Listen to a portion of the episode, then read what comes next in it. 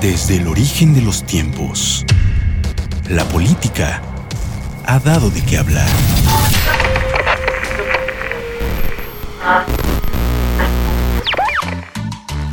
Para eso, compartamos el atole.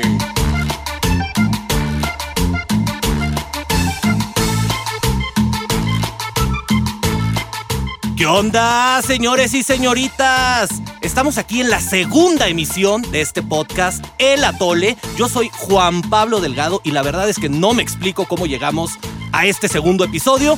Estoy acompañado aquí de mi queridísima amiga, inteligentísima y repetible, Lucy Bravo. Ay, gracias por la introducción. Me gusta ver que vienes en son de paz. El maestro de maestros, filósofo y ahora estrella de la televisión, Andrés Pola. Queridos camaradas atolinos, un gusto. Y la sensación latinoamericana, Andreina Andrade, por primera vez aquí con nosotros. Mi querido Regio, es un gusto eso de camaradas, Andrés. Mm, no me encanta. Es, es mi vena, es mi vena marxista. Bueno, señores, con esto arrancamos.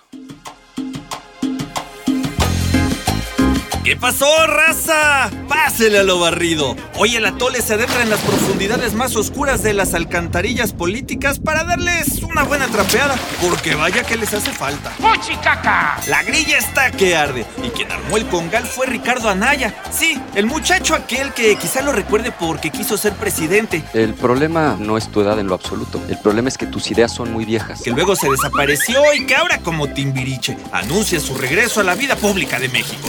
Anaya para algunos el joven maravilla. Agradezco este aplauso nutrido y unánime. Para sus malqueridos es el Chicken Little o cosas peores. Ricky Riquín Canallín. Lo único cierto es que Anaya viene con todo para darle guerra al gobierno en las próximas elecciones. O al menos eso dice. Yo poleo con la gente que es mala. ¿Será acaso la esperanza del 2021? Ay, nanita, eso sí quién sabe, porque ni un taco se había echado el niño y ya tenía la inteligencia financiera revisando sus calzones y sus cuentas bancarias. Le fui a llevar serenata a mi ex esposa y su mamá me echó a la policía. No sean gachos, raza, denle chance. Pero sea Anaya o no Anaya, lo cierto es que la raza anda preocupada por eso que llaman la centralización del poder y la falta de contrapesos en el gobierno actual. ¿Es verdad lo que me está diciendo? ¡Prefiero morirme! Oiga, ¿de plan andaremos tan mal? Pues para eso tenemos a los analistas del atole, que hoy se ponen sus trajes de buzo para ver qué respuestas se encuentran en las cloacas de la política mexicana.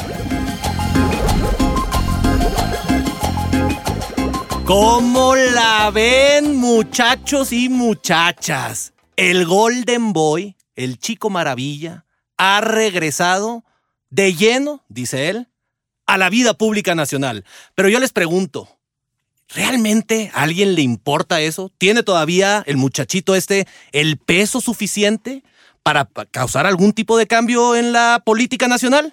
Pues mira, yo te diría que al menos a 12 millones de personas algo les va a provocar este anuncio. Estos 12 millones de personas que votaron por él en su momento y creo que o están los que lo aplauden y lo van a recibir con los brazos abiertos o aquellos que les lo van a llamar a cuentas y sobre todo yo creo que le van a pedir explicaciones sobre pues su paradero, ¿no? Muy desaparecido andaba. ¿Dónde? ¿Dónde andaba, en la, estaba? andaba en la academia, dice, ¿no? Según Así, él, ajá, según leyendo él. quién sé qué.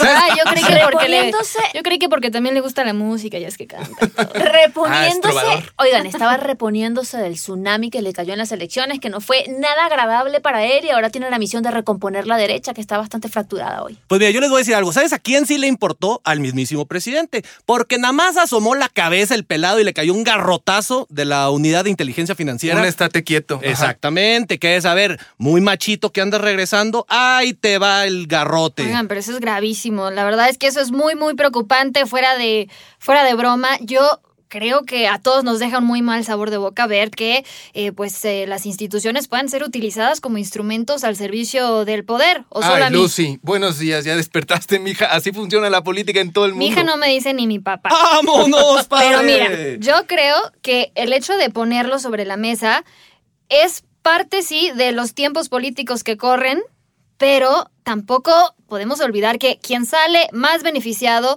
de subir al ring a todos estos personajes, llámese Ricardo Anaya, Felipe Calderón o hasta Frena, sí, Frena, Frena. el Frente Nacional Anti-AMLO, solo benefician a una persona, Andrés Manuel López Obrador.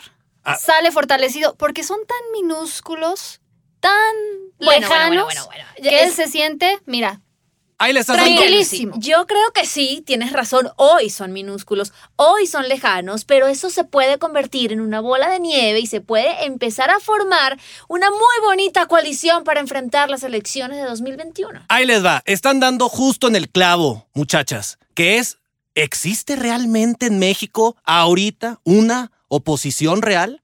al poder presidencial, a sus secuaces que están haciendo toda clase de tropelías desde el gobierno federal. Yo realmente no veo a nadie. Un PRD, ¿eso con qué se come? El PRI anda ahí pegado a ver a quién, a ver quién le tira un huesito. Están completamente dormidos, o sea, están frustrados y la única persona que salió a dar la cara y a decir, bueno, vamos a intentar hacer algo, Es Fue- el Golden Boy, Anaya. Exactamente. Vámonos. ¿Qué opinan? Que tiene gran experiencia en fragmentar a la oposición, Uh, por cierto. Sí. Porque se echó al plato su partido. Y dale. nada más y nada menos traiciones y todo de por medio. No podemos olvidar lo que hizo en su momento con Gustavo Madero y compañía. Pero a ver, el tema aquí de, de Ricardo Anaya tampoco es que por la bondad de su corazón diga, yo quiero venir a salvar a México. Tampoco se equivoquen y no se confundan. Viene a tirar madrazos viene.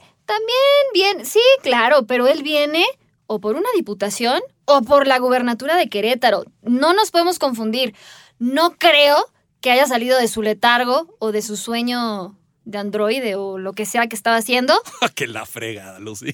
para rescatar a México. Hazme el favor. pero también es válido, o sea, la política la puedes hacer desde la legislación o desde la gubernatura, no importa. Aquí yo creo que la idea del por qué salió Anaya es formar una oposición real, tangible, perceptible, que hoy no existe. Dilo, Andreina, exactamente, con todas sus letras. Es lo mínimo que podemos pedir ahorita. Alguien medio conocido. Decías, Lucy Bravo, que 12 millones de pelados votaron por él. Pues son 12 millones muy buenos para que alguien le pueda comenzar a poner un freno al hombre que vive en Palacio Nacional. Yo A te ver. diría que, mira, ¿quién le puede poner un freno? Los gobernadores. Estamos todos viendo a los partidos. Cuando vamos a hablar de oposición, nos convendría echarle un ojo a lo que están haciendo los gobernadores, porque desde el- al, al menos desde el año 2000 sabemos que las gobernaturas, en los gobernadores son los que le echan o toda la carne al asador o ninguna, y entonces ahí se pierden las elecciones federales. O sea, lo hemos visto en el caso de Peña Nieto, lo hemos visto en el caso de Calderón, lo, lo vimos con Fox. Entonces queda muy claro que ahorita lo que están haciendo los gobernadores, que se, que se salen de la Conferencia Nacional de Gobernadores, que dicen, nosotros vamos a crear un frente opositor que se llama Alianza Federalista. Sí se pusieron super punks. Claro, y ahí se están organizando. Y llama la atención, ninguno de ellos es de Morena. Tenemos el gobernador de Chihuahua, que es el PAN, el gobernador de Nuevo León, que es independiente, el gobernador de. Jalisco, que es de Movimiento Ciudadano, etcétera. Entonces ahí tenemos 11 gobernadores que se están organizando, que están peleando por recursos y que saben que ellos pueden en sus estados controlar mucho lo que pasa en 2021. Bueno, pero de ahí a que alguno de ellos se consolide como pues un liderazgo digno de hacerle frente al político que representa Andrés Manuel López Obrador. Al movimiento y a la ideología, mucho- Lucy. Bueno, a lo mejor dudas. no uno de ellos, pero sí se va a empezar tal vez a formar una coalición dura que sí pueda hacerle algo. Yo creo que es un acto de rebeldía interesantísimo el que están haciendo los gobernadores. Además, decir una cosa, porque es interesante esto que a lo mejor no es uno de ellos, porque esta cosa que tenemos los mexicanos de a fuerza estar queriendo ver el caudillo y la figura, el tlatuani, que es el que tenemos que ir todos a idolatrar y tener el liderazgo fuerte. Sea, a lo mejor esta vez no va a funcionar así. Ha funcionado en el pasado, Andrés Manuel claramente quiere ser un líder carismático, pero a lo mejor ahora tenemos una cosa mucho más al- estilo, como dice Andreina, ¿no? Una cosa confederada. Pues es que también y puede hay ser que, oposición. hay que también ser muy observadores de los tiempos que corren. O sea, aquí y en China, las, las sociedades buscan liderazgos consolidados. Andrés Manuel es un ejemplo muy claro de ello. Y no es. ¿Y mi Golden no Boy, es, mijita? No es Ah, que no te gusta que te digan mijita. Perdóname, Lucy. A ver, muchacha, y Siguen, Golden Boy es No, no, un a ver, espérame, estaba hablando, mi querido Juan Pablo, antes de que sacaras el mijita. Pero fíjate, les- no quiero reventarles su burbuja, pero de acuerdo a una reciente encuesta, si el día de hoy se realizara nuevamente la elección de presidente de la República, adivinen quién volvería a ganar. Y no solo por un amplio margen, sino Sí, ya sabes quién, ya todavía, todavía un margen más amplio de lo que en su Pero sabes que a lo mejor por las mismas razones por las que ganó en 2018, y es no hay nadie enfrente. Pero a no hay ver, nadie Exacto, enfrente. entonces me a estás dando la ver, razón. A ver, raza, a ver. No hay nadie que se le ponga enfrente. Lucy, Pero entonces- ahorita no vamos a una elección presidencial. Lucy ahorita Bravo, vamos a qué una bueno que pero son importantísimas esas Claro, claro, elecciones porque claro, claro. van a definir el rumbo. Pero no se fijan tanto en la personalidad. Importan más los partidos para las intermedias que en las presidenciales, donde claramente es la persona la que importa. Pero Andreina lo acaba de decir con todas sus letras. Imagínate, maestro Pola, Dígame. Ya escuchamos la, la encuesta que trae Lucy Bravo, que a Morena arrasa en la del 21, gobernaturas, las dos cámaras. ¿Eso no legitima lo que ha estado haciendo el partido Sí, en el poder, el sí. presidente, y que entonces pudiera decidir este, este señor Andrés Manuel meter tercera? Tu presidente, padre. Tercera, cuarta tu y quinta. O sea, sería gravísimo. Gravísimo que eso sucediera. Esperemos que no. Esperemos que se consolide, por favor, antes de esas elecciones. la- la ausencia de oposición no les da a ustedes algo de miedo de que este gobierno y el estilo personal de gobernar del presidente pues se vuelva todavía pues, más radical, llamémoslo de alguna manera. Bueno, necesitamos un Mesías. No voy a decir Otro. nombres. Otro, un Mesías para matar Otro. al Mesías. Es que, mira, Andreina, aunque lo digas de broma, yo creo que le acabas de dar al clavo. Porque precisamente es ante estos escenarios, es un caldo de cultivo perfecto para que precisamente llegue alguien muy astuto, muy inteligente, y levante la mano y digan, llegó su Mesías. Y Le hace ese Golden Boy. es, y No, ese yo es no el digo que mi verdadero peligro, porque, a ver, um, y quizá ahorita todos ridiculicemos y nos burlemos de lo que está pasando en el Zócalo. Ay, novelos, no es posible. Es que son seis pelados. Pues sí, pero bueno, ni Juan Pablo juntaría tantas personas para su cumpleaños. Oh, que la Pero mira, al final, el tema aquí es que alguien puede levantar la mano y esa ausencia, y, justo llenar o buscar llenar ese vacío, esa ausencia de, li- de- de liderazgos que estábamos mencionando. Y yo creo Concuerdo que no totalmente. podemos minimizar las amenazas que han representado los movimientos de la extrema derecha, por ejemplo, en otros en otras partes del mundo y que sobre todo se alimentan a través de las redes sociales. Hoy Frena cuenta con 200 mil seguidores en redes. Ya mañana ya me cuentan. Y realmente, 500 y un millón, tal vez, no, ¿por qué no? O sea, es una alternativa que está allí para todas las personas que quieren evitar a Morena. bueno, estamos hablando, como bien les vamos a recordar a nuestro auditorio, de el regreso del Golden Boy de Ricardo Anaya. ¿Y cuál es la situación de la oposición actualmente en México? Yo no sé si el PAN, siendo el partido pues, menos madreado, y eso es mucho decir. Muy entre comillas. Exacto, entre comillas, no lo que quieran sea nuestra, pues nuestra salvación. Y entre comillas también salvación, qué bruto, nada más de pensarlo. No, pero si nos va a salvar el pan, gracias. Pero ¿por qué piensan, o sea, Paso, pero por qué paso. piensan en el PAN y no en una coalición? Es que yo lo tengo rato diciendo y no me prestan atención. ¿Por qué el PAN? O sea, ¿por qué Sí, es cierto. piensan en Anaya? Ah, el PAN. A lo mejor por allí se están cocinando algunas alianzas porque la oposición necesita, desde mi perspectiva, aliarse. El PAN solo a lo mejor no lo va a lograr. Porque el PAN ya se fue en alianza en la elección pasada Bueno, y pero logró un mísero 17% del Pero voto. Lucy, era otro escenario, ahorita tenemos Pero es que estamos confundiendo. Una cosa es eh, unas elecciones generales en donde existiera tal vez un equilibrio o, digamos, contrapesos en la política, pero eso no existe el día de hoy. Y entonces no nos podemos confundir y tenemos que llamar el proceso electoral de 2021 como lo que es, un referéndum sobre Andrés Manuel López Obrador Muy y bien su dicho, gestión. Bravo. Muy bien dicho. Ahora, yo les tengo una pregunta provocadora. ¿Y qué realmente, a ver, escuchen, escúchenme bien, qué realmente si la verdadera oposición de Morena viene desde adentro del mismo Morena? Que hay las tribus canibalizándose, la revolución comiéndose a sus hijos, sea quien traiga abajo al proyecto, movimiento, aluvión, llámenlo como quieran, que se llama ahorita Morena. O sea, eso puede ser, pero yo no lo veo el 2021. Eso sería buenísimo, además. Pero yo tampoco lo veo.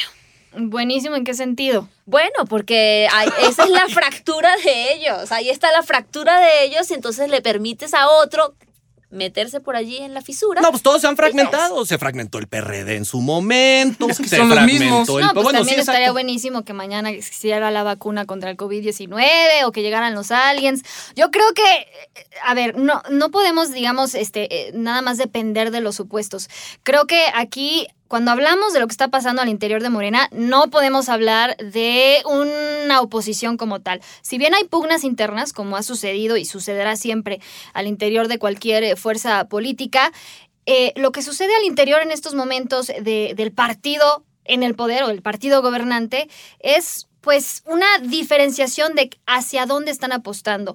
Van a- va a ser un proyecto transeccional o van a seguir siendo un partido, digamos, unidimensional Eso se o. López Obradorista. Eso es lo importante. Las elecciones 2021 nos van a decir precisamente para dónde va este Exacto. Se trata movimiento. únicamente de una definición del movimiento de Andrés Manuel, no de elecciones intermedias como nos gustaría. No, pero creo que, el, creo que el comentario, o sea, el sentido del comentario de Juan Pablo era que, o sea, no había oposición como tal al interior de Morena, pero que lo único que le puede restar poder político a Morena van a ser ellos mismos Correcto, cuando se fragmenten y se coman unos a otros y entonces el partido no pueda ganar elecciones, que es lo que le pasó al Eh, PRD. Yo creo que eso, vuelvo y repito, sería un escenario maravilloso. Yo concuerdo Para los que, para las personas que quieren evitar a Morena. Pero yo no creo que eso suceda porque siempre el interés político va a prevalecer. Pero ese mismo interés político es, es el que los lleva a comerse, pero con todo. Sí, pero O sea- tienen un gran líder. Ahorita, sí, ahorita que como que no quiere meterse mucho, ¿no?